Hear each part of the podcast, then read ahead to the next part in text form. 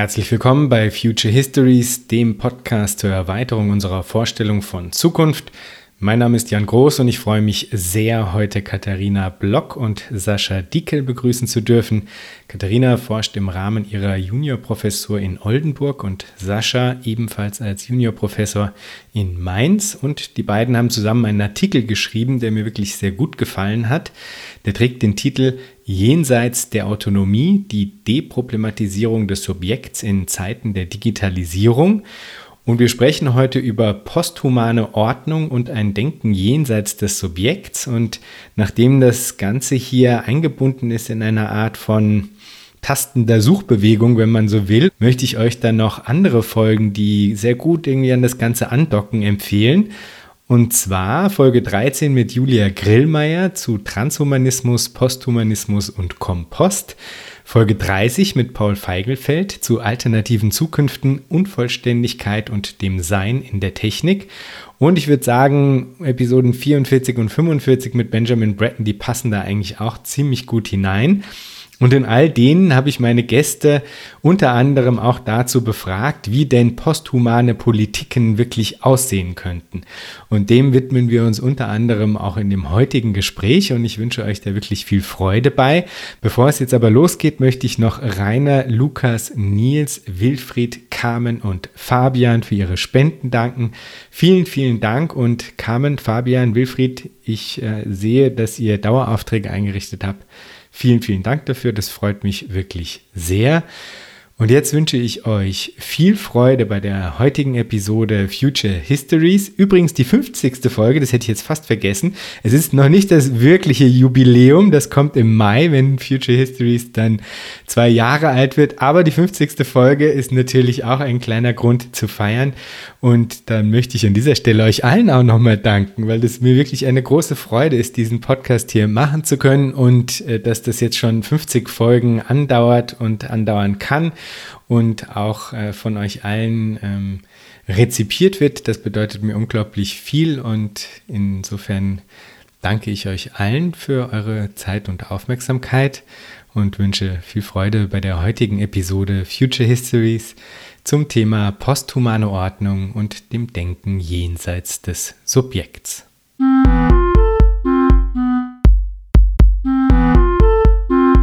Herzlich willkommen. Ja, vielen Dank. Hallo, ich freue mich auch sehr.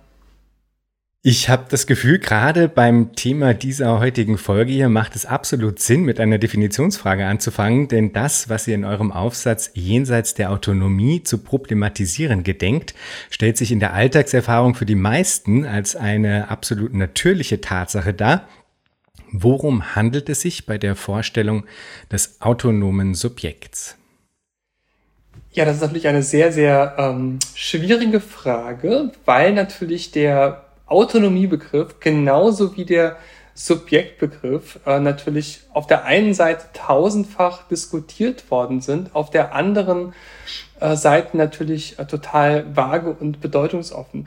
Aber ich glaube, äh, woran wir uns im Alltag tatsächlich orientieren, ist ähm, eine sehr eingeübte, angelernte Vorstellung von autonomer Subjektivität, nämlich einfach diese Grundidee, dass es sich bei uns um Individuen handelt, die in einer gewissen Freiheit ihr Leben bestimmen, Entscheidungen treffen, für sich selbst Verantwortung ähm, übernehmen und über eine ja, gewisse Mündigkeit verfügen, sobald sie diese äh, erlernt haben und sich äh, dann eben durchs Leben ähm, navigieren. Also sprich genau das Gegenteil von einem ähm, von einer Heteronomie, einem Zustand der Heteronomie, also äh, das wäre genau dieser Zustand, wo der Mensch eben nicht frei, nicht mündig wäre, ähm, wo er nicht diese Möglichkeit hätte äh, zu wählen und für sich selbst Verantwortung zu übernehmen.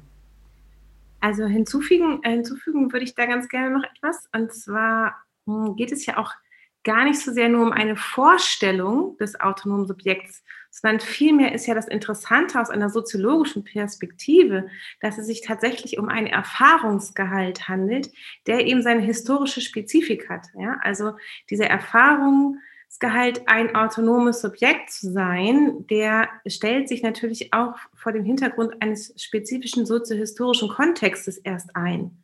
Ne? Und das nennen wir in der Soziologie in der Regel die moderne Gesellschaft, ja, wo Subjekte freigesetzt wurden aus etwaigen Abhängigkeiten. Und so konnte sich natürlich das tatsächlich auch in der Erfahrung sozusagen als realer Gehalt sozusagen etablieren, gleichwohl man eben damit das nicht sozusagen ontologisiert, ne, im Sinne ähm, einer essentialistischen Vorstellung von äh, eines autonomen Subjekts, was sozusagen am Anfang von allem steht, ne? sondern ganz wichtig eben hier aus der soziologischen Perspektive, dass es hier eben auch um eine historische Kontingenz geht, diese Vorstellung und dieser Erfahrungsgehalt eines autonomen Subjekts. Ich würde gerne mal einsteigen bei dem, was du äh, gesagt hast, ähm, Katharina, auf die Gefahr hin, äh, sich schon am Anfang zu ähm, verfransen und zu verlaufen. Weil äh, ich finde, äh, genau deine Ausführungen, die machen nochmal ganz gut klar, worin vielleicht auch so die Spezifik des soziologischen Blicks auf das autonome Subjekt besteht, nämlich das autonome Subjekt als Vorstellung und als Erfahrung und in gewisser Weise auch als Zumutung, die mit der modernen Gesellschaft kam. Ne? Also man äh, hat ja quasi auch keine nicht eine wirkliche Alternative, wenn man in einer Gesellschaft wie der unsrigen aufwächst. Ne? Man bekommt das durch die Erziehung, durch die Schule auch vermittelt. Ähm, hier, ähm, verwirkliche dich, entfalte dich, ähm, entscheide dich, sei verantwortlich für deine Handlungen, bilde dich ne? und alles, was wir eben so als ähm, ja, äh, Aufklärungsbaggage so mit uns führen. Ja, ich denke, diese Zweiseitigkeit ist total wichtig. Und gleichzeitig, glaube ich, muss man hier auch immer noch betonen, damit ist sozusagen von uns noch kein sozusagen normative Stellungnahme dazu bezogen, sondern das ist erstmal quasi ein Sachverhalt, den man beobachten kann und den man feststellen kann. Und deswegen auch äh, ist, glaube ich, unser Text ähm, so interessant geworden, weil wir halt versuchen, hier aus genau diesem normativen Bias letztendlich irgendwie auszubrechen und erstmal etwas zum Thema zu machen, also der Sache nach. Ich habe äh, genau darüber nämlich auch große Freude empfunden beim Lesen des Textes, muss ich sagen, weil es ja immer wieder erschreckend ist, wie, wie weit verbreitet dieser Bias ist. Ne? Also wie sehr dann doch einfach äh, das autonome Subjekt als eine Naturalisierung eigentlich auftritt und zwar nicht nur im Alltagsverständnis, wo man jetzt irgendwie, wenn man jemanden auf der Straße fragt, okay, natürlich kennt der das quasi vor allem als diese Alltagserfahrungen, die er unhinterfragt irgendwie dann praktiziert, hinnimmt und äh, sich da auch einfügt oder so. Ähm, aber dass das eben, wie ihr ja schön in eurem Text dann zeigt, auch in den verschiedensten ähm, Diskursen rund um die Fragen, rund um Fragen der Digitalisierung zum Beispiel eben so selbstverständlich als eine Grundlage angenommen wird, auf derer dann argumentiert wird. Das fand ich sehr, sehr stark bei euch, dass ihr sagt, okay, da gilt es eigentlich herauszutreten. Und jetzt ist es so, dass der Tod des Subjekts äh, theoretisch auch früher schon ausgerufen worden ist. Ja, also das äh, gab es auch schon vor Jahrzehnten. Und gestorben ist es allerdings bis heute nicht, muss man da natürlich auch anfügen. Aber was ihr sagt ist, okay, äh, es, es, gibt da verschiedene, ähm, ich weiß nicht, vielleicht wie so Wellen, wenn man so will. Und heute kann man wieder eine neue äh, Welle beobachten, die ansetzt, äh, diese Selbstverständlichkeit, mit der das autonome Subjekt eben auch als sagen, der Nukleus des Ordnungssystems angesehen wird, dass das quasi wieder hinterfragt wird und zwar eben ähm, heutzutage äh, unter dem Vorzeichen der Digitalisierung erneut. Vielleicht könnt ihr kurz ein bisschen beschreiben, in welcher spezifischen Form das heutzutage passiert und wie sich diese heutige Form von früheren äh, Formen der, des Infragestellens im Rahmen der Digitalisierung vielleicht auch unterscheidet. Also wenn ich da ganz kurz eigentlich, also für mich ist das eigentlich ähm, eine ganz klare Trennung zwischen früher wurde, glaube ich, das Subjekt eher als ähm, Erkenntnissubjekt in Frage gestellt.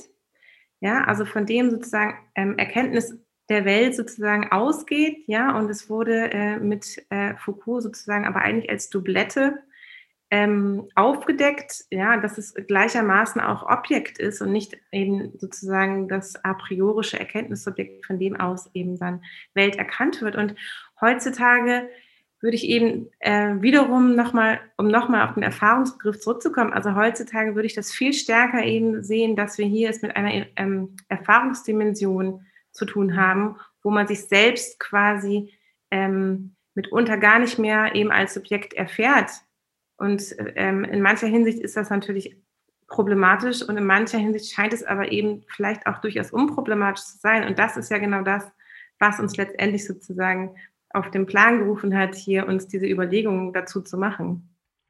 Kannst du vielleicht ein Beispiel geben für die Leute, die jetzt nicht so sehr in den theoretischen Diskursen drinstecken, dass man sich vielleicht das auch so ein bisschen handfest vorstellen kann? Das hilft dann oft ganz, ganz gut. Ähm, also ich gebe eine Vorlesung zum Beispiel, die ähm, nennt sich Strukturen und Prozesse der Vergesellschaftung. Und dort ähm, habe ich auch unter anderem sozusagen Digitalisierung als Prozess, der möglicherweise oder möglicherweise auch nicht die Struktur der Gesellschaft verändern kann. Und ähm, hier ähm, stelle ich natürlich auch äh, solche Positionen, äh, die eben sich kritisch sozusagen diesem Thema nähern und eben das autonome Subjekt sozusagen flöten gehen sehen und das als Problem äh, auffassen, äh, stelle ich vor. Und es ist interessant, wenn man dann mal schaut, wer sozusagen, welche, der Generationsbegriff ist immer ein bisschen schwierig, aber wenn man mal schaut, welche Generation diese Position eigentlich sozusagen schreibt, und wer, wer diejenigen sind, die das dann eigentlich hören. Ne? Da haben wir sozusagen eigentlich so diese Differenz zwischen dem Digital Native, der sozusagen oder die sozusagen ähm, in meinem Vorlesungssaal sitzt und zuhört und die Positionen sozusagen, die dort vorgestellt werden, sind von Personen geschrieben, die auf gar keinen Fall als Digital Native, sondern im Grunde genommen sozusagen das Gegenteil davon sind.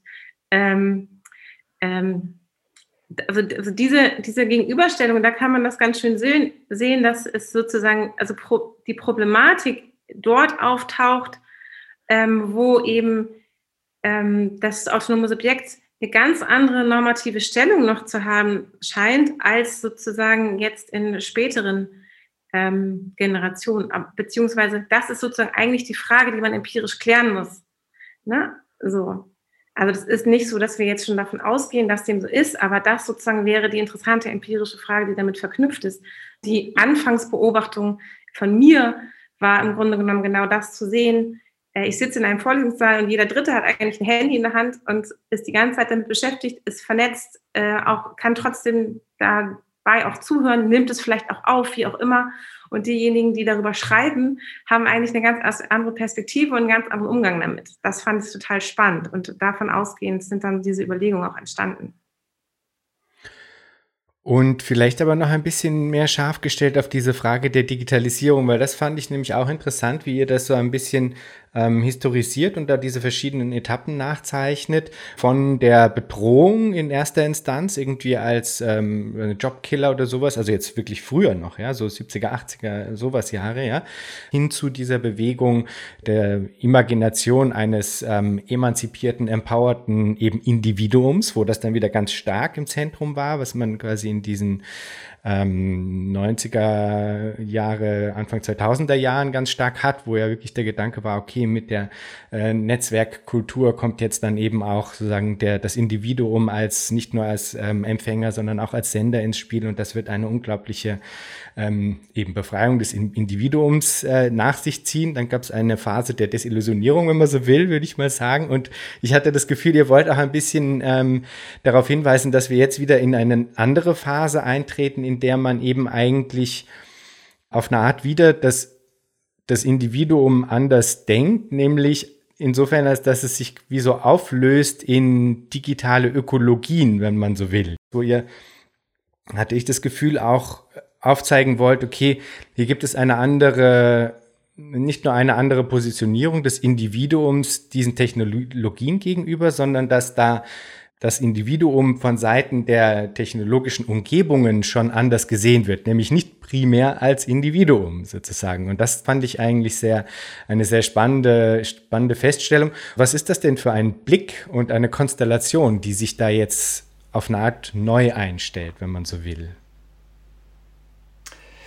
Ich würde noch gerne ähm, einen Schritt ähm, zurücktreten, um die Sprengkraft dieser aktuellen äh, Beispiele auch nochmal äh, schön hervortreten zu lassen. Ne? Also genau auf die Wellen zurückkommen, die du angesprochen hast. Ne? Also besonders die zweite, also die ähm, Vorstellung, dass jetzt mit dem Netz eigentlich eine ganz ähm, neue, also sowohl quantitativ als auch qualitativ neue Form von autonomer Subjektivität möglich wäre. Also die Möglichkeiten des äh, Artikulierens, des Partizipierens vermehren sich, weil eben man äh, das Internet als eine Sphäre erlebt hat und erfahren hat, genau, die sich ganz radikal von den Massenmedien klassischen Zuschnitts auch unterscheidet. Ne? Also eben eine, eine Medienökologie, die ähm, es erlaubt, ähm, nicht nur eben EmpfängerInnen, sondern auch SenderInnen von, von Nachrichten zu sein. Und dann im zweiten Schritt auch ganz viele andere Dinge, so ja, partizipativ in das Web ähm, einzuspeisen, seien es Produkte, die man eingibt, seien es äh, eigene Studien, die man betrieben hat und jetzt der Öffentlichkeit zur Verfügung stellt, sei es an der Wissensproduktion oder Wikipedia beteiligt ist. Ähm, es gibt ganz, ganz viele Beispiele ähm, dieses Typs.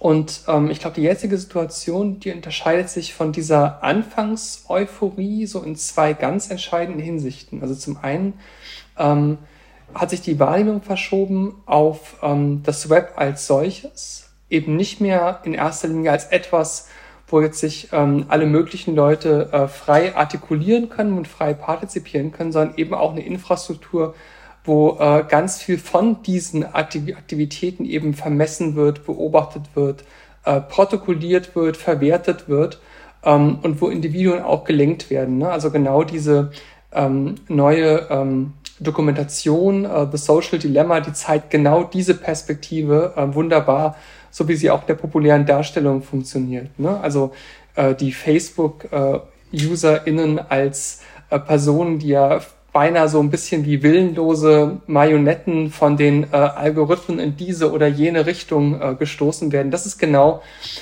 diese, diese sehr einflussreiche ähm, Imagination, die eben nicht nur Imagination ist, sondern eben auch konkreten Erfahrung entspricht. So, und die zweite, die zweite äh, Veränderung, die ist, glaube ich, dieses Eindringen der digitalen Sphäre ähm, in alle möglichen Lebensbereiche. Ne? Also äh, nicht nur in andere äh, soziale Teilsysteme, äh, Politik, Wirtschaft, äh, Wissenschaft und so weiter, sondern eben auch in die Infrastrukturen, ne? in, die, in die Verkehrsknotenpunkte, in die Architekturen, in ähm, den Alltag hinein, Stichwort Smart Home.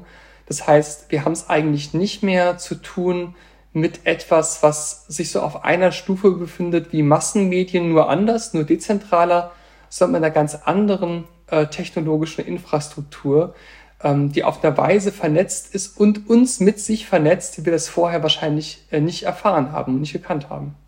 Was ich mich beim Lesen eures Textes immer mal wieder gefragt habe und auch in anderen Kontexten vorher schon, und wofür ich das Gefühl hatte, dass euer Text vielleicht eine interessante Rampe eben bietet, da Alternativen aufzuweisen oder zumindest mal das Denken in diese Richtung zu öffnen, wäre, äh, man könnte ja sagen, okay, diese Idee des Emanzipationsversprechens, das eben damals äh, in den 90ern, Anfang 2000er Jahren äh, mit dem Netz verbunden war, diese Idee war eben so sehr mit dem Gedanken des autonomen Subjekts oder des freien Individuums in Anführungsstrichen äh, verbunden, dass es im Grunde dass sie da nicht aus ihrer Haus herauskamen, wenn man so will, ja. Und dass auf der anderen Seite aber wiederum die Klagerufe, die du jetzt äh, in Bezug auf Social Dilemma, diese Doku und so weiter angesprochen hast, dass die wiederum die Sache auch verfehlen, ja, weil sie eben, wie du richtig sagst, zu tun, äh, als wäre das jetzt irgendwie eine omnipotente Macht, die irgendwie im Grunde uns sagen willenlos steuern könnte und auch außen vor lässt, dass das ja alles natürlich in einem sehr spezifischen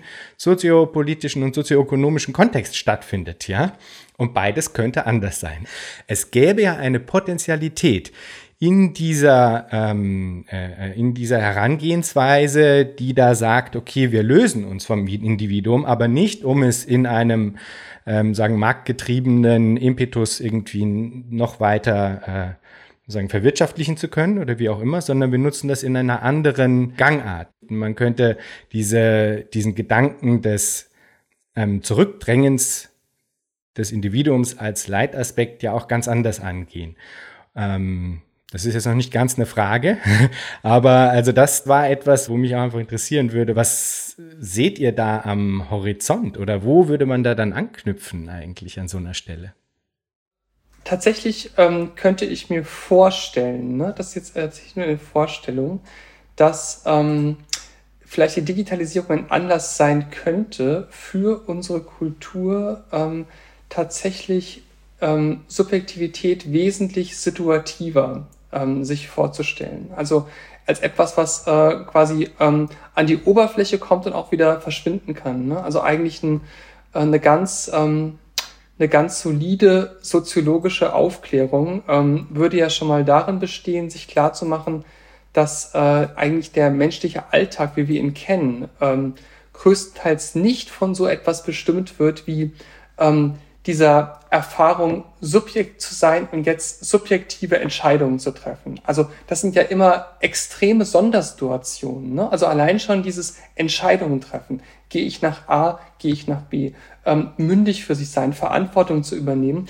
Ähm, das sind Sondersituationen eigentlich sozialer Praxis. Und auch die lustigerweise ähm, sind ja oftmals dann äh, richtig virulent, ähm, wenn sie uns von Institutionen oder anderen Menschen quasi aufgedrängt werden. Ne? Also ähm, willst du Job A oder willst du äh, Job B, ne? äh, zum Beispiel. Ähm, und tatsächlich in der Soziologie ist es ja beinahe Common Sense, also zumindest sagen wir mal eine Hälfte unseres Fachs, dass eben soziale Praxis sich äh, in Routinen abspielt, dass äh, äh, die Praktiken sich auch äh, zum großen Teil selber ordnen und nur ab und an ne, brauchst dann dieses äh, äh, Subjekt, was dann äh, mal an die Oberfläche kommt und quasi angesichts von einer krisenhaften Situation jetzt äh, ja eben wirklich ähm, eine Entscheidung treffen muss. Ähm, und tatsächlich denke ich, dass ähm, in der äh, Digitalisierung wir es mit äh, Technologien zu tun haben, die sich genau auf diese Routinenhaftigkeit des Sozialen ja auch sehr gut einstimmen und sich an die sehr gut angeschmiegt haben. Also etwa die Erfahrung des Surfens. Ne? Die Erfahrung des Surfens ist ja eigentlich äh, eine, und so wird ja auch der Begriff äh, gedacht, wo man sich treiben lässt. Man lässt sich treiben so äh, von einem Link ähm, zum nächsten und lässt sich dann viel stärker durch, der Link, durch die Linkstruktur äh, dirigieren, als dadurch, dass man jetzt selbst genau schon wüsste, wo man hin will.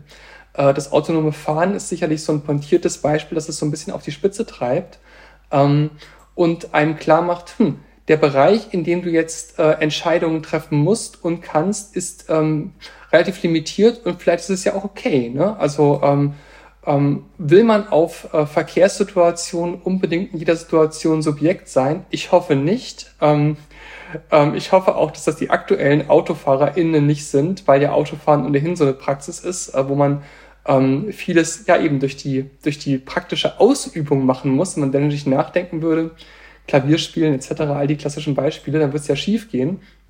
Und das autonome Fahren ist so eine Technologie, nimmt das beim Wort und sagt, hier, ähm, du magst zwar noch Entscheidungen darüber treffen müssen, wo du startest, wo du hin willst, aber ansonsten ähm, äh, wenn man so, so ein typisches Smart City-Szenario so durchgeht, äh, drückt die entsprechenden Button äh, und dann ähm, überlasst den Rest der Infrastruktur. Und die Soziologie hat, kommt jetzt eben an den Punkt, wo sie eben vielleicht, um das sozusagen ähm, als nicht normative, bereits schon entschiedene ähm, Linie zu erfassen, sondern das erstmal quasi wirklich als eine ähm, Entwicklung der Sache nach äh, beschreiben zu können, kommt sie möglicherweise genau mit ihren, sage ich mal, etablierten Instrumentar Analyseinstrumentarium irgendwie ähm, vielleicht so an eine Grenze. Ne? Also ganz typisch für die Soziologie ist ja genau das Private und Öffentliche zum Beispiel.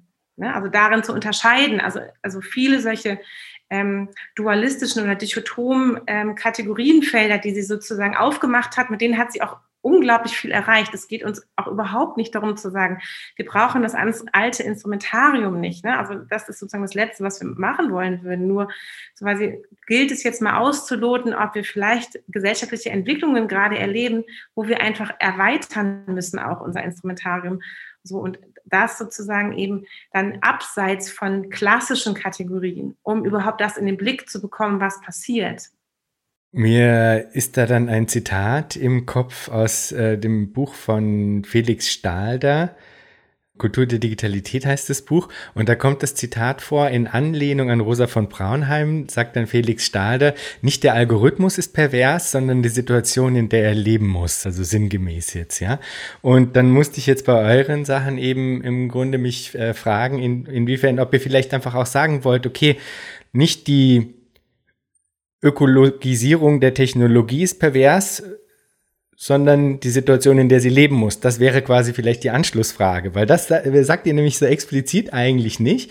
Aber im Grunde ist ja schon die Frage, okay, du hast jetzt dann das Google-Beispiel gebracht mit der Urlaubswerbung, ja, und die kommt natürlich aus einem spezifischen Impetus, nämlich einem der äh, Profitwirtschaft, ja. Und die Frage, die finde ich dann jetzt natürlich mitschwingt, wäre, okay, was könnten technologische ähm, Systeme oder Ökologien des Technologischen jenseits dieses Imperativs. Das ist was, was ihr dann in eurem ähm, Aufsatz nicht thematisiert. Also das, darum geht es euch offensichtlich nicht primär so. Ihr wollt da andere Türchen erstmal aufstoßen.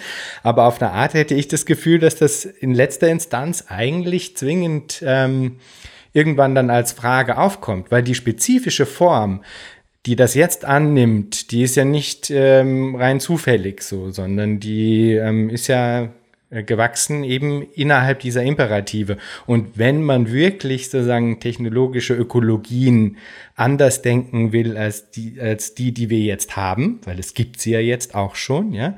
Wenn man sie wirklich anders denken will, hätte ich das Gefühl, muss man sich auch jenseits der existierenden Imperative heutiger politischer Ökonomien eigentlich bewegen. Ist das was, womit ihr euch dann auch auseinandersetzt oder lasst ihr da lieber die Finger von?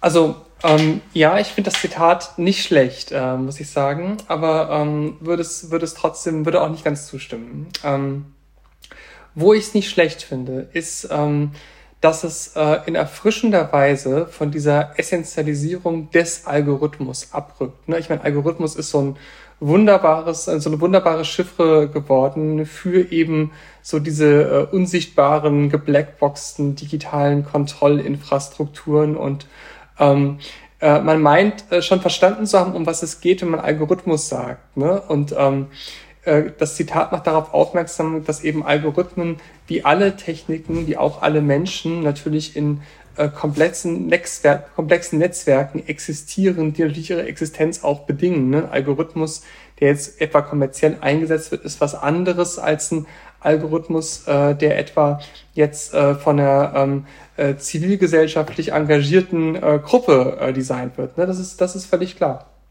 Ähm, das, das Ding ist natürlich, ähm, dass ich auch ein bisschen eine Grundskepsis habe gegenüber den äh, engagierten äh, Narrativen, gerade so im, im, ja, im deutschen Netzmilieu, ne? von wegen, äh, da ist auch schon immer klar, natürlich, ähm, die großen, die großen Digitalkonzerne, die sind irgendwie böse und ähm, monopolistisch und ähm, ähm, ja, der, der Staat wahrscheinlich irgendwie einfach unfähig und immer hinterher. Ne? Das, das ist ja auch alles, äh, das ist ja auch alles äh, nicht ganz, nicht ganz falsch. Aber ähm, ich glaube, ich misstraue auch irgendwie dieser, dieser Vorstellung einer anderen Technik. Ne? Von wegen, ähm, wir können jetzt Technik vielleicht stärker vergemeinschaften, kollaborativer gestalten, etc., weil das natürlich ein, ähm, ein Diskurs ist von einem ganz bestimmten und in gewisser Weise auch elitären Milieu. Ne? Also ich gebe ich geb ein Beispiel. Ähm, wenn man jetzt zum Beispiel sagt, ähm, ja, das Internet ist nicht mehr so frei wie früher, gerade dieses partizipative Internet, weil es gibt ja die großen ähm,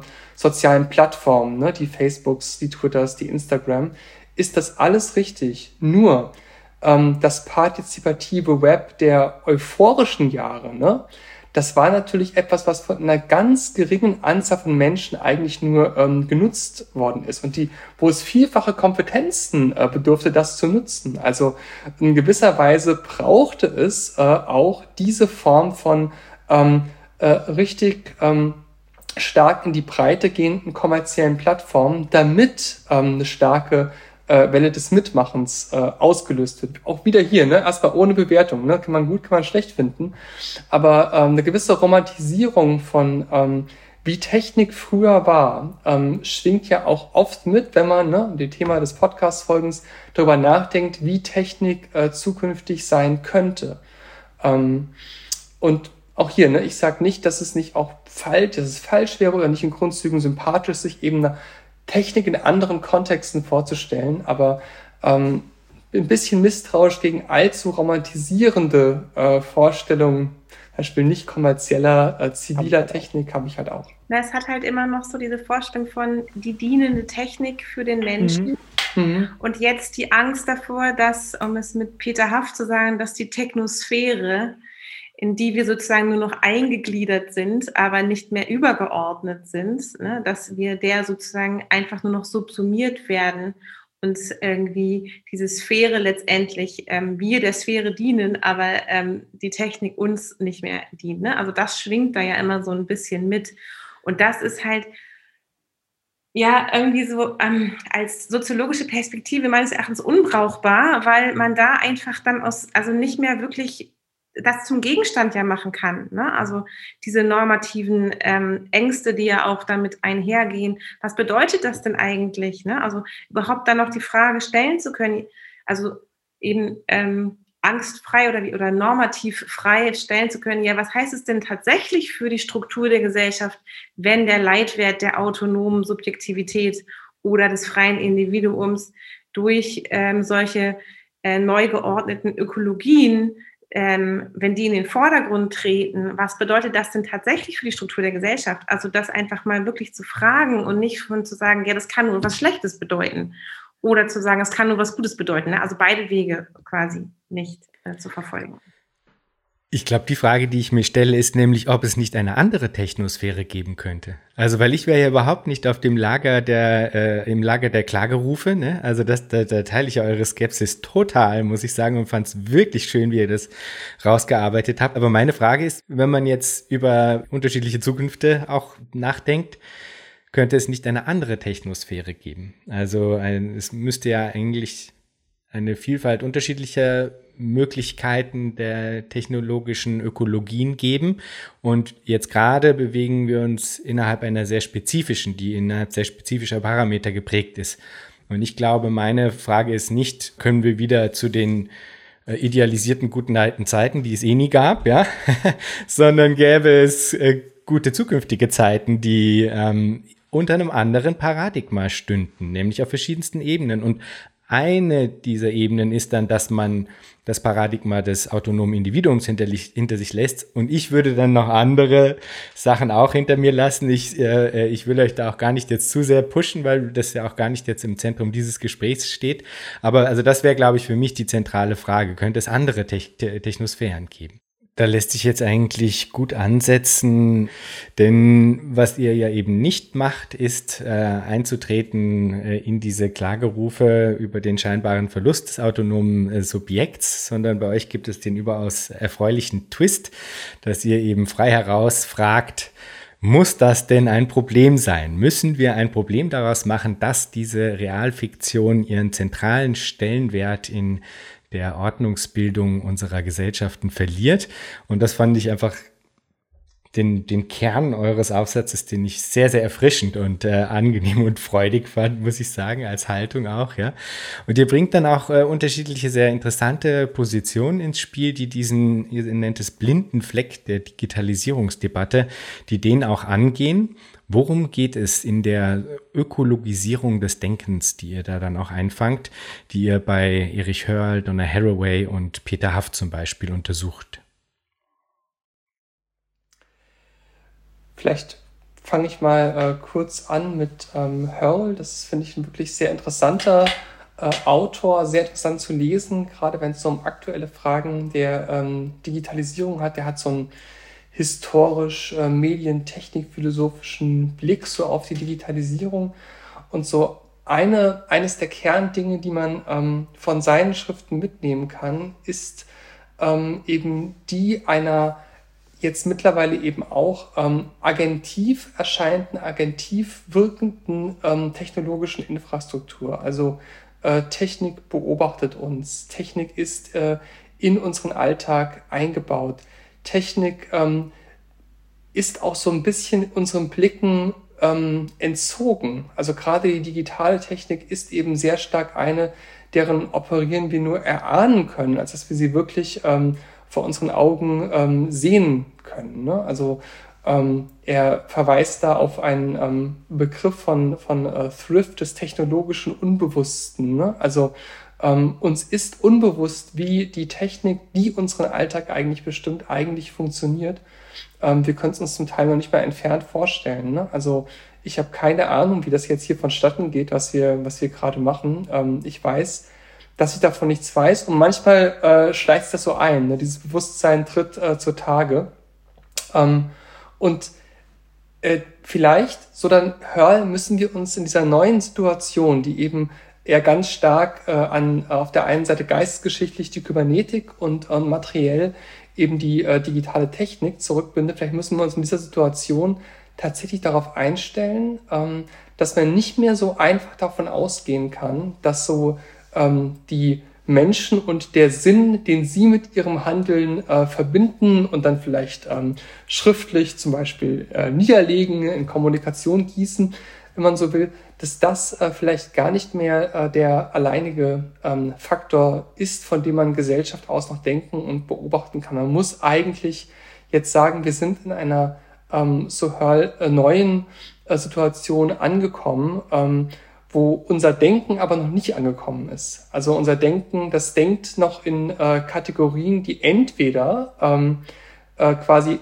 vor dieser technologischen Wende zum Digitalen herkommen oder aber sich vollständig von ähm, diesen digitalen äh, Visionen und Vorstellungen absorbieren lassen, ne? die dann sozusagen selbst diese Begriffe des Digitalen ähm, benutzen, um unsere Welt zu beschreiben, also die Gesellschaft wie ein Computerdenken, ähm, zum Beispiel das menschliche Gehirn wie ein Computerdenken.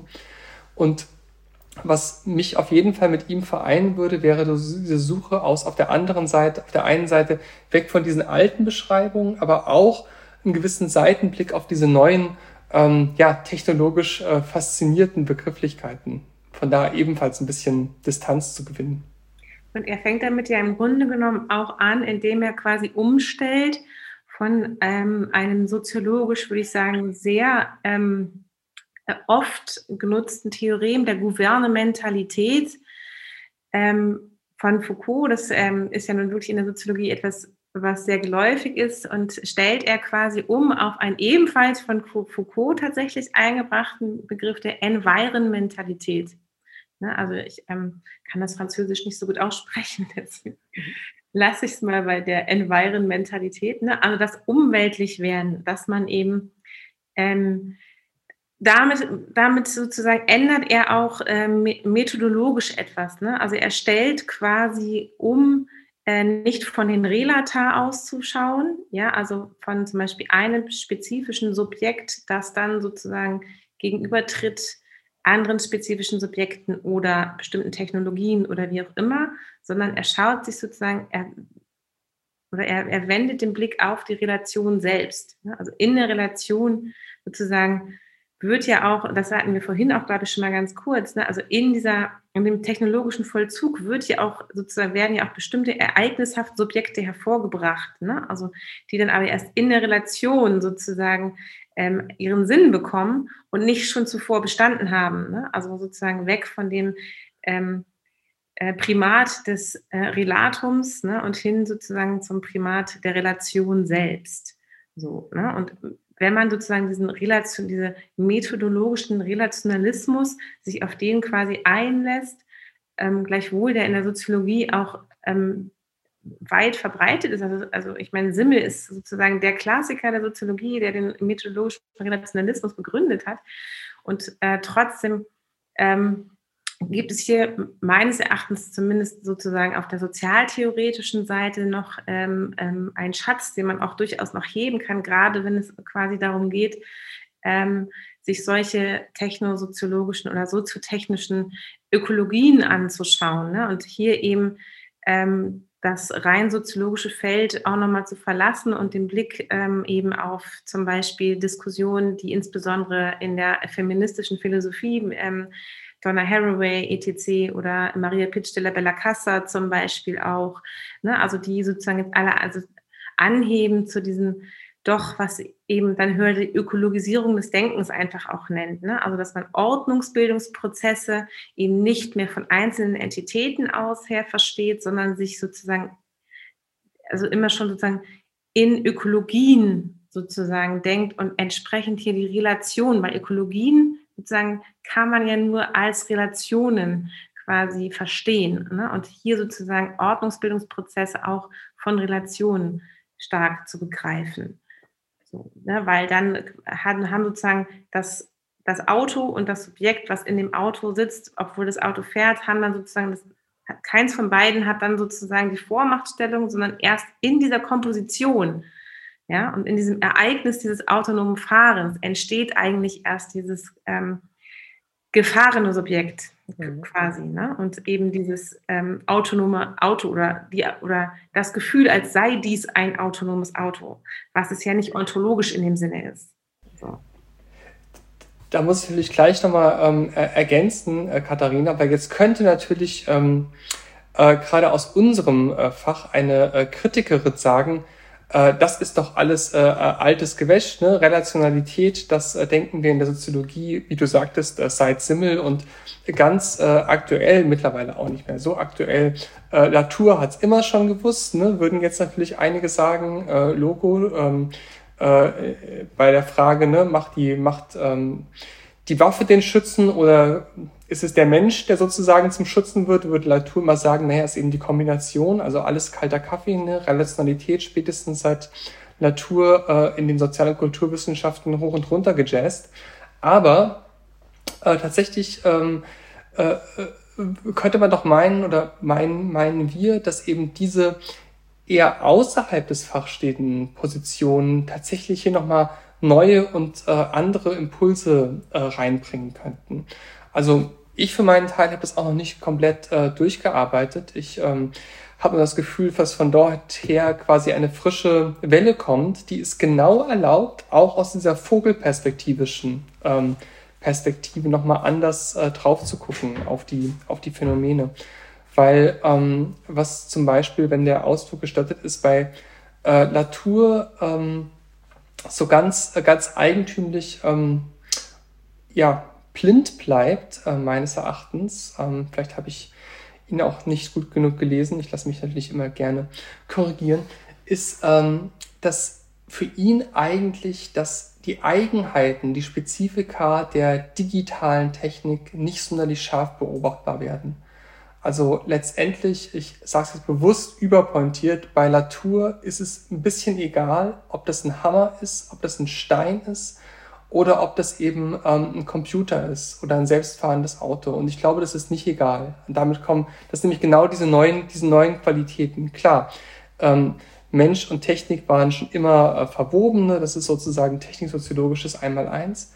Aber ähm, wir haben es eben jetzt mit einer anderen Art von, von Technik oder Hörl würde sagen, mit eben Technologie zu tun. Wir haben eine Wende von der Technik zur Technologie.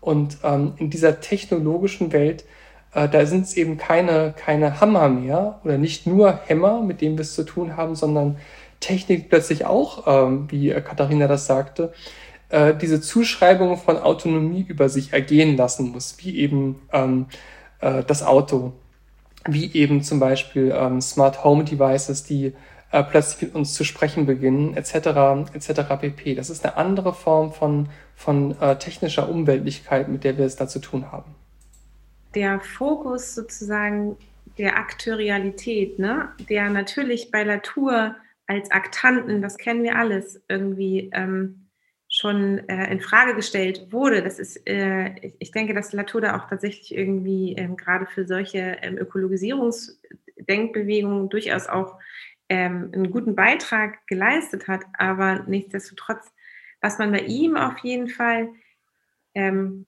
nicht so wirklich hat. Also äh, für mich ist das eigentlich mehr ein methodologischer Holismus. Ja, also da ist irgendwie mehr sozusagen, es wird dann geschaut, wie alles miteinander verbunden ist und es wird gezeigt, dass eben alles miteinander verbunden ist. Ne? Und es ist dann eben, wie Sascha gerade schon sagte, ein Stück weit egal, was alles miteinander verbunden ist. Und aus dieser Perspektive zum Beispiel, da finde ich Haraway interessanter, die das, die, den, die dem Ganzen nochmal einen anderen Twist gibt, in dem sagt, alles ist mit etwas verbunden und dieses etwas macht den Unterschied quasi. Ne? Und hier entstehen dann eben tatsächlich dann auch äh, nochmal andere Fragen von wer oder was ist hier eigentlich gerade wirkmächtig und was bedeutet das letztendlich aber auch für Verantwortlichkeit. Ne? Und also hier kann man sozusagen hier sieht man schon so aufkommen, dass man hiermit auch durchaus soziologische Fragestellungen quasi auch adressieren kann. Ne? Und dafür aber, und das ist ja quasi dann das Plädoyer, was wir am Ende so ein bisschen da formulieren, ist, dass wir doch diese Theorien, die nicht genuin soziologisch sind, aber versuchen eben in die Soziologie reinzuholen und für unseren soziologischen Blick fruchtbar zu machen. Ne, weil letztendlich hat die Soziologie, also seit ihres Entstehungskontextes, immer sehr viel davon gewonnen, aus anderen Disziplinen quasi theoretische Versatzstücke nehmen zu können und daraus großartige Theorien machen, zu machen. Vielleicht können wir kurz bei Haraway nochmal einsetzen. Da mag ich nochmal nachhaken, weil ich das Gefühl hatte, dass äh, die Passage, zumindest die ihr in eurem Text habt zu Haraway, dass sie eben nicht nur das leistet, was du jetzt ähm, äh, gerade gesagt hast, nämlich, dass sie wegkommt von diesem totalen Ganzen, also einfach quasi zu sagen, okay, alles ist mit allem verbunden. Nicht nur, dass es, dass sie schafft, äh, das enger zu fassen und zu sagen, jeder ist mit etwas verbunden, das fand ich äh, wirklich sehr gut, sondern ich hatte auch das Gefühl, was dort angeboten wird, ist ein ein Mittelweg, äh, wie wir jetzt am Anfang schon gesprochen hatten, diese Frage nach dem dritten Weg, der weder totale Negation des Individuums und auch der Verantwortlichkeiten, wie du jetzt richtig ansprichst, ist. Also weder ist es quasi die Negation des Individuums äh, noch die totale, ähm, äh, sagen das totale Annehmen des äh, von mir aus im radikalsten Fall methodologischen Individualismus, sondern dass da ein anderes Angebot eigentlich drinsteckt in ihrer Position. Auch in Bezug auf die Frage, letztlich der Autonomie, wie die gedacht werden kann. Wie, wie, wie siehst du das bei Haraway? Hm, also sie stellt ja im Grunde genommen jetzt in ihrem jüngsten Werk um von ähm, der Vorstellung autopoetischer Entitäten äh, zu sympoetischen Entitäten, beziehungsweise Entität ist dann eigentlich auch schon ähm, fast ein bisschen das falsche Wort. Und ähm, also das ist natürlich auch von mir bei weitem nicht komplett durchdacht. Ähm, nur schlägt sie quasi genau ähm, mit der Infragestellung ähm, des autopoetischen Denkens ne, und des Umstellens auf ein sympoetisches Denken genau quasi in die Kerbe ähm, der Relationalität. Ne? Also dass das hier sozusagen, ähm, sie nennt es ja auch ein Mitwerden. Ja? Also ein Mitwerden und dazu gehören eben nicht nur menschliche Akteure, sondern dazu gehört eben wesentlich mehr. Ne? Und ähm, das nennt sie dann eben das, äh, die Sympoiesis. Ne? Und ähm, dabei geht es vor allen Dingen auch ähm, stark darum, ähm, zu betonen, dass also es geht nicht darum zu sagen, dass das sozusagen ähm, eine äh, Symbiose ist etwas Schönes, ähm, wo wir irgendwie ähm, ein, ein, gutes Leben oder also es geht ja nicht um das gute Leben oder irgendwie sowas, ne? Also es, es, geht ja nie um irgendwie sowas wie reine oder unschuldige Kategorien. Gerade dieses Denken würde sie ähm, komplett ablehnen, hat sie auch ähm, schon viel früher bereits ähm, abgelehnt. Und ähm, es geht eben hier auch um den Versuch, deutlich zu machen, wie überhaupt so etwas wie Vergesellschaftungsprozesse oder ähm, also aus soziologischer Perspektive würde man Vergesellschaftungsprozesse ne, oder Ordnungsbildungsprozesse, was sie eigentlich sozusagen alles beinhalten und wer oder was daran eigentlich alles beteiligt ist. Und auch da würde man sagen, ja, okay, das haben wir jetzt auch schon lange irgendwie besprochen, mag ja sein, nur ähm, glaube ich, ähm, dass man hier nichtsdestotrotz weiterhin auch noch darauf in, insistieren sollte, weil wenn man sich das dann genau anschaut, so, dann fallen, fällt man doch schnell auch wieder zurück, ähm, den anthropozentrischen Bias irgendwie ähm, drin zu haben. Ähm, auch wenn man ihn vielleicht eigentlich gar nicht wollte, ne? oder ähm, letztendlich, ähm, man schreibt sich sozusagen Relationalismus auf die Fahne, aber man endet irgendwie insgeheim dann doch wieder eigentlich damit, immer beim Subjekt oder beim Individuum starten zu müssen. Also auch das sozusagen ähm, findet man immer wieder. Und ich, ich, ich habe einfach irgendwie so, für, so die Lust dazu, sozial, soziologische Theorie auch einfach weiter zu treiben ähm, ja, und zu gucken, okay, ähm, das ist ja noch nicht das Ende der Fahnenstange. Wir haben ja jetzt hier noch nicht sozusagen irgendwie das Repertoire und nie wieder werden wir mehr brauchen, sondern ganz im Gegenteil, glaube ich, gerade die Soziologie hat mit ihrer sehr bewegten Geschichte der ähm, sogenannten Turns, ne, also der sozialtheoretischen Wenden, ja gezeigt, dass es sozusagen ähm, immer wieder Neues hereinzuholen gilt ne, in der Frage, wer oder was alles beteiligt ist ne, an irgendwie Ordnungsbildungsprozessen und eben ähm, der reine Sinn eben schon lange überholt ist zum Beispiel. Ne? Dann kamen die Körper, dann kamen die Praktiken, dann kam der Raum. Also ne, und, und immer mehr und immer mehr. Und ich glaube, dass man hier auch immer noch weitergehen kann. Also und, das, und dass sich das aber auch immer genau vor sozusagen dem Hintergrund des spezifischen Gegenstandes, den man sich anschaut, quasi auch stellt, ja, oder der spezifischen äh, sozialhistorischen Situation, die man vorfindet und wo andere Probleme sozusagen problematisch werden. Ja? So, und jetzt sehen wir uns in einer Situation, wo wir sozusagen lange davon gezehrt haben, dass es für uns völlig selbstverständlich ist, dass wir sozusagen davon ausgehen, dass es erstens menschliche Akteure sind, zweitens, dass freie Individuen sind oder autonome Subjekte, finden wir uns tatsächlich nun, und das ist ja so auch ein bisschen so der Schluss unserer, unseres Textes, in einer Situation wieder, wo wir tatsächlich beobachten können, ja, dass ähm, viele, viele, viele ähm, Subjekte um uns herum gerade dabei sind, ein Undoing Autonomy sozusagen ähm, zu realisieren und wir uns die Frage stellen, aber ist das denn überhaupt noch problematisch für diese Subjekte? Oder könnte es nicht sein, dass echt wir zu einem Punkt kommen, wo das tatsächlich unproblematisch für diese Subjekte wird? Und was heißt das dann eigentlich? Ne? Also es geht uns nicht darum, wie, dass wir sagen, ach guck mal, jetzt wird hier die irgendwie äh, die, ähm, das autonome Subjekt verschwindet und wir finden das super, weil, hey, wir leben doch jetzt in einer Realität, wo völlig klar ist, dass wir irgendwie äh, in technischen Umwelten leben, sondern es, es geht ja gerade darum zu gucken, wenn das praktisch tatsächlich passiert, ja, was bedeutet denn das eigentlich für Vergesellschaftungsprozesse? Was bedeutet das auch für ähm, irgendwie Normativität ne? oder für ähm, ETC? Und verstehe ich das richtig, dass diese Fragen auch einfach jetzt dann noch zu bearbeiten sind in großen Teilen? Oder darf ich jetzt einfach fragen, was bedeutet es denn? Ah, okay. Ich habe so lange gesprochen, deswegen dachte ich, oh. Nein, nein, nein, du hast genau das, du hast genau das Richtige gesagt. Ich glaube, es verweist halt jetzt, also äh, das mochte ich auch sehr gerne. Es gibt diese Rampe am Schluss, ja, und die hast du eigentlich jetzt ja auch nochmal eigentlich ausgewiesen. Weil was ihr macht, ist zum einen den Bias ausweisen. Ihr sagt, okay, hey, da wird auf einem Fundament gebaut, das so gar nicht selbstverständlich ist.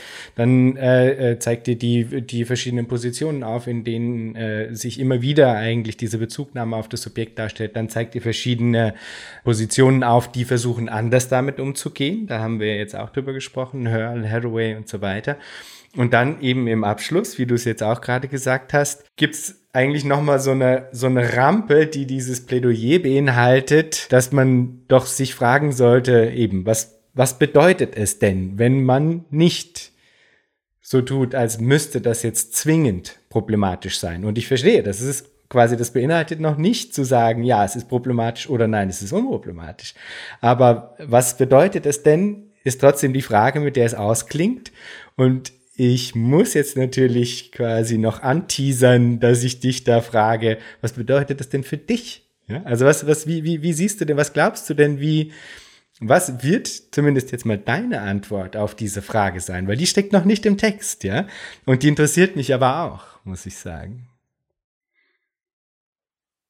Das ist natürlich jetzt ähm, die ähm, Königsfrage am Ende. Also ich, also das finde ich, das finde ich echt schwierig. Ähm, also als nicht wissenschaftliche Person, ja, also als Privatperson könnte man so sagen, oder als ähm, politische Person bin ich furchtbar dankbar, glaube ich, ein autonomes Subjekt zu sein, erstmal, ja, also ein freies Individuum, obwohl bin ich nicht mehr, ich bin gerade Mutter geworden, ich bin kein freies Individuum. Ähm, und natürlich sozusagen geht es, es, es geht einfach, also es geht nicht darum, irgendwie ähm, zu sagen, ähm, das, was ich hier sozusagen versuche als wissenschaftlichen Sachverhalt, das vertrete ich auch persönlich. Also da sozusagen würde ich gerne sozusagen die, die Position auch so ein bisschen trennen wollen, gleichwohl es natürlich klar ist, dass sozusagen jeder Text, der schreibt, auch irgendwo eine politische Dimension hat. Und deswegen oder, oder ich glaube, es war uns auch sehr bewusst, dass wir da ganz vorsichtig auch einfach ähm, quasi formulieren müssen. Ne? Und eben nicht, dass am Ende da steht, Block und Dickel sind für die Abschaffung des autonomen Subjekts. Ne? Darum geht es ja eben gerade nicht. Nee, also das würde ich, das würde ich ähm, unterschreiben. Also ähm, es geht nicht um ein Manifest für die Abschaffung des äh, autonomen Subjekts. Aber ich würde es vielleicht noch ein bisschen anders äh, akzentuieren. Also ich bin ähm, froh, in vielen Situationen kein autonomes Subjekt sein zu müssen. Ich finde es nicht skandalös, in ähm, zahlreichen Situationen ähm, diesen Zumutungen von Autonomie auch entkommen zu können. Es gibt andere Situationen, wo es mir natürlich anders geht, ne? wo ich äh, genau diese äh, Autonomie auch einfordern, würde oder für sie streiten würde. Ähm, tatsächlich, ähm, um ein bisschen den, den Blick in die Zukunft oder eine, eine mögliche Zukunft hineinzuwerfen, dann wäre das ähm, für mich eine, in der ähm, eingeübt wird, äh, Autonomievorstellungen ähm, souverän zurückweisen zu können. Ne? So ein bisschen äh, Widerspruch in sich, aber das äh, finde ich an sich ziemlich sympathisch. Und ähm, wo eben auch tatsächlich ähm, die, die, die Art, wie wir unsere Infrastrukturen äh, gestalten, regulieren, ähm, äh, nicht unbedingt ständig mit dieser bohrenden, präsig nervenden äh, Dauerhaftigkeit äh, das als einzige äh, Leitidee ähm, hochhält, statt sich ähm, genauer von äh, ja genau diesem Blick auf die Alltagspraktiken leiten zu lassen. Also ähm, ich würde jetzt nicht zum Beispiel die gesamte äh, äh, DSGVO bashen wollen, aber äh, so ein, ein Ding, was man äh, da wirklich bemerkt, ähm, sind diese äh, Dauerwarnungen. Äh, ähm, übrigens, äh, diese Website verarbeitet deine Daten so und so, willst du alle Cookies annehmen? Ne? Also was nimmt das, was nimmt dieser Versuch, äh, einem Autonomie zuzusprechen, indem er jetzt sozusagen so drei äh, Ankreuzoptionen, manchmal auch keine hat, was nimmt das denn praktisch eine Form an? Praktisch nimmt es die Form an von einer ähm, Art von Interface-Gestaltung, wo man jetzt sich angewöhnt hat, möglichst schnell sich Techniken anzueignen, diese Banner wieder wegzuklicken, weil sie einen eigentlich stören. Also quasi ähm, eine, eine technische Regulierung, die dann eben in Technik gegossen worden ist, die eigentlich Autonomie wahren will, ähm, erzeugt eine Illusion von Entscheidungsfreiheit, die in der Praxis eigentlich nur als Ärgernis wahrgenommen werden kann. Ähm, und ich glaube, das liegt genau an diesen ähm, Vorstellungen oder mitunter auch an diesen Vorstellungen von äh, überzogenen, immer relevanten, immer relevant gemacht werdenden Autonomievorstellungen. Ähm, genau hier würde ich sagen, liegt schon ein Weg, ähm, der uns einen Pfad eröffnet. Vielleicht noch nicht theoretisch, aber vielleicht ein bisschen empirisch, ähm, wie wir quasi uns in die Zukunft hineinbewegen. Mein Plädoyer, wenn ich jetzt doch eins halten wollen würde, wäre tatsächlich, sich stärker von ähm, soziologischer Forschung leiten zu lassen, wie Mensch und Technik miteinander umgehen. Ähm, wann ist hier eigentlich Autonomie gefragt? äh, wann spielt sie einfach auch keine Rolle, wann, was sind relevante Situationen des Einforderns von Autonomie oder des Zusprechens von Autonomie und was sind Situationen, wo einfach ähm, das ist, diese Gemengelage von Mensch und Technik viel zu weit von diesen ähm, traditionalen Autonomievorstellungen entfernt ist, als, als dass man die immer wieder versuchen müsste, in die Technik einzubauen. Also hier kann man ja vielleicht auch doch nochmal noch mal ein Stück weit mehr präzisieren und auch vielleicht nochmal ähm, meinen unbeholfenen Anfang hier auch nochmal schärfen, nämlich in einer gewissen ähm, Differenzierung, die man hier eben dann nochmal treffen muss. Nämlich ist nämlich einerseits, ich finde es schon ganz gut, mich trotzdem zu verstehen als ein freies Subjekt. Ja, dass ich in der Praxis nicht ständig eins sein muss, das ist natürlich mhm. ganz wunderbar. So, ne? Aber so dieses grundsätzlich sich so zu verstehen als eins, ist ja nochmal etwas anderes, als dann tatsächlich, was dann eben praktisch in Routinen und in ähm, Alltagshandlungen oder wie auch immer ähm, eingeht. Ne? Also, da, also, hier diese Differenz, glaube ich, würde ich da nochmal einziehen wollen, weil ich bin furchtbar dankbar, dass ich nicht jedes Mal darüber nachdenken muss, irgendwie einen Schritt zu, zu tun und, darüber, und mich darüber freuen muss, ach, so schön, ich bin ein autonomes Subjekt und jetzt kann ich mich dazu entscheiden, ob ich jetzt den Kaffee mit Milch oder ohne Milch trinke. So, ne, sondern ich ähm, trinke ihn einfach mit Milch oder ohne Milch, so, genau. Und das aber, glaube ich, aber das ist, das bringt aber auch nochmal eben genau dahin zurück, wie eben so dieses Selbstverständnis einfach auch funktioniert, ne? also in modernen oder in differenzierten äh, Gesellschaften. Und weil es eben doch um die Frage geht, wie, also was für ein Verständnis, Selbstverständnis sozusagen ähm, bringt man mit und wie differiert das eigentlich von der tatsächlich Praxis? Ne? Und müssen wir nicht eigentlich sozusagen dieses Selbstverständnis hier eben doch in Frage stellen, weil in der Praxis sieht es eben also ist es mit der Autonomie sozusagen ähm, schlecht bestellt, weil wir eigentlich sozusagen doch in wesentlich mehr Routinen oder Abhängigkeiten drinstecken, als man sozusagen aus diesem Selbstverständnis der autonomen Subjektivität immer denken würde. Und wenn ich da vielleicht dann einhaken darf, weil ich finde, das, was, was eure beiden Antworten jetzt eigentlich eint äh, und was als Begriff in eurem Text auch vorkommt, ist eben die Frage nach der neuen Leitidee.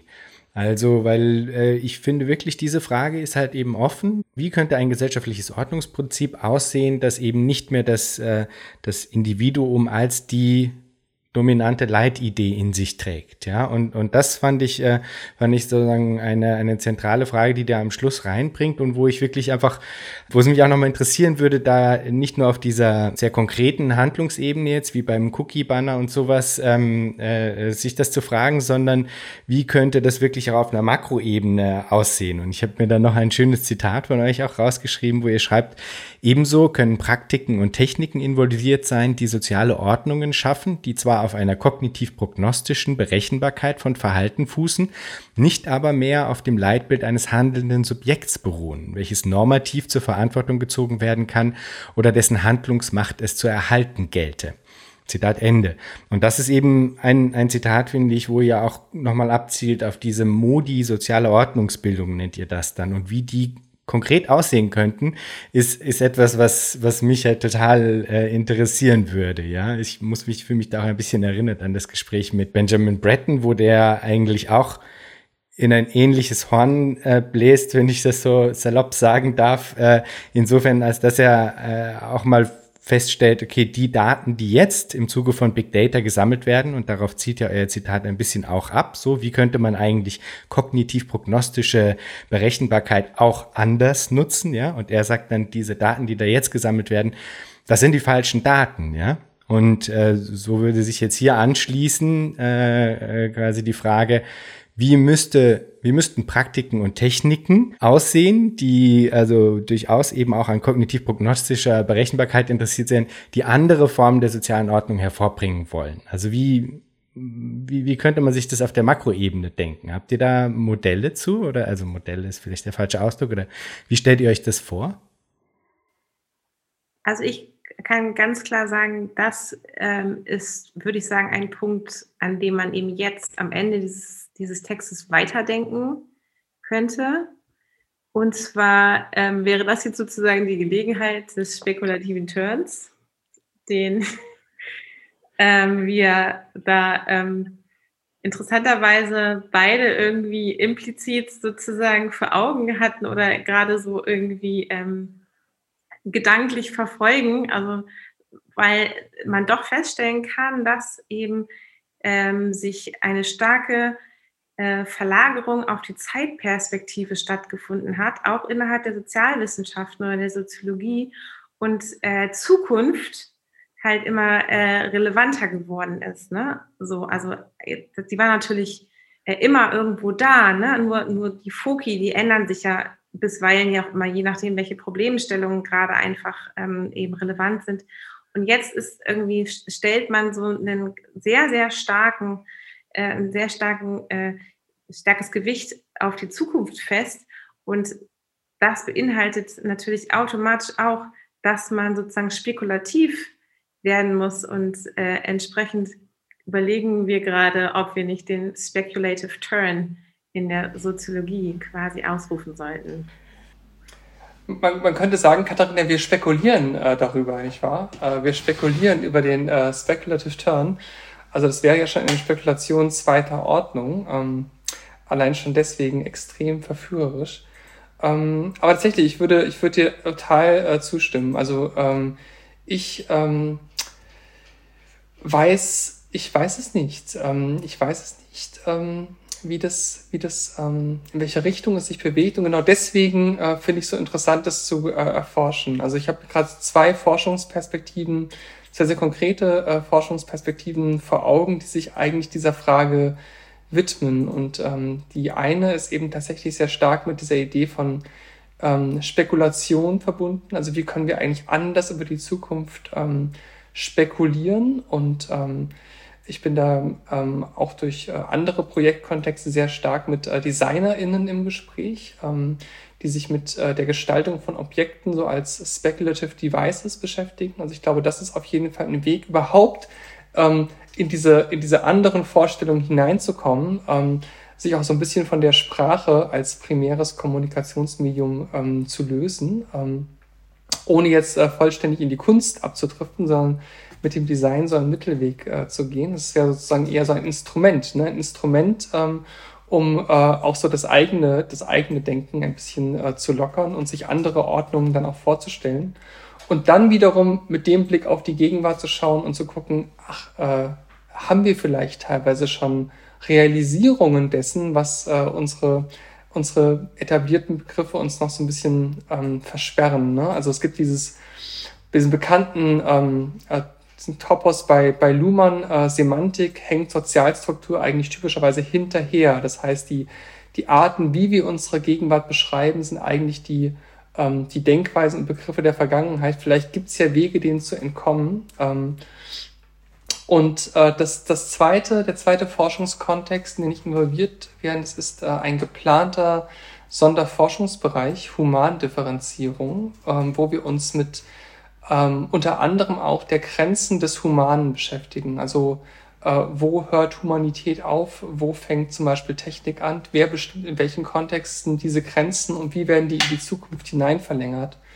Ähm, und wenn ich vielleicht in drei Jahren nochmal ähm, so ein Gespräch mit dir führen werde, dann würde ich dir erzählen, äh, was ich so gelernt habe oder was wir so gelernt haben. Ähm, und wenn ich dann noch mit äh, Katharina jetzt den äh, Speculator Turn vielleicht äh, mal weiterdenke, der eventuell ja äh, diese und noch andere Dinge dann zusammenführt, dann sind wir vielleicht spekulierend ein bisschen, ein bisschen schlauer geworden.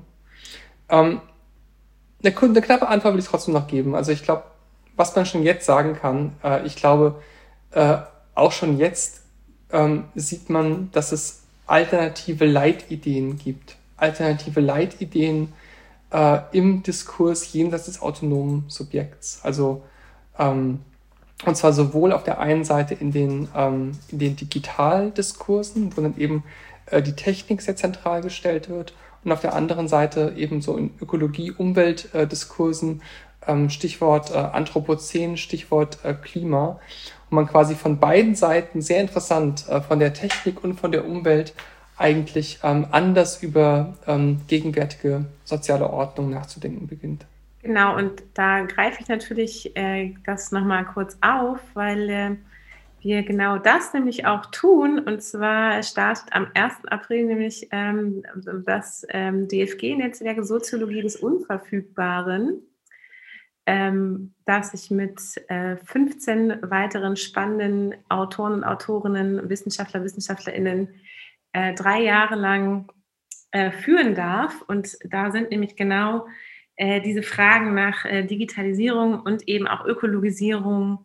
Ähm, und das Ganze wird meistens ja auch politisiert, ähm, sind da Gegenstand genau äh, solcher Diskussionen. Und da sind wir total äh, gespannt drauf, was wir in den drei Jahren schaffen. Und wenn es diesen Podcast noch gibt, dann sollten wir uns vielleicht wirklich in drei Jahren nochmal in dieser Konstellation äh, zusammentun, denn auch Sascha ist natürlich Mitglied dieses Netzwerks und ähm, dann können wir noch mal gucken, was sozusagen aus den Spekulationen oder den Überlegungen dann vor drei Jahren geworden ist und an welchem Punkt wir dann stehen. Wunderbar, sehr, sehr gerne und ich hoffe, wir sind heute zumindest äh, semantisch ein bisschen vorangekommen in diesem äh, Nachhinken, das Sascha eben ähm, beschrieben hat. Ich frage am Ende immer noch einen jeden Gast, wenn ihr euch Zukunft vorstellt, was stimmt euch freudig? Also ich bin vor sieben Monaten Mutter geworden und mich stimmt freudig, dass ich definitiv, dass ich jetzt in die nächsten Jahre und äh, den Rest meines Lebens, wie man so schön sagt, irgendwie mit meinem Sohn auch verbringen kann. Und ähm, ich hoffe, dass er auch eine freudige Zukunft erleben wird. Mich stimmt freudig äh, die Aussicht, spätestens im Jahr 2022 ähm, wieder auf äh, Konzerte und Festivals gehen zu können und ein viel autonomeres, äh, freieres Leben führen zu können. Sehr schön, wunderbar. Katharina, Sascha, vielen Dank für das Gespräch. Ja, vielen Dank auch dir. Dank dir.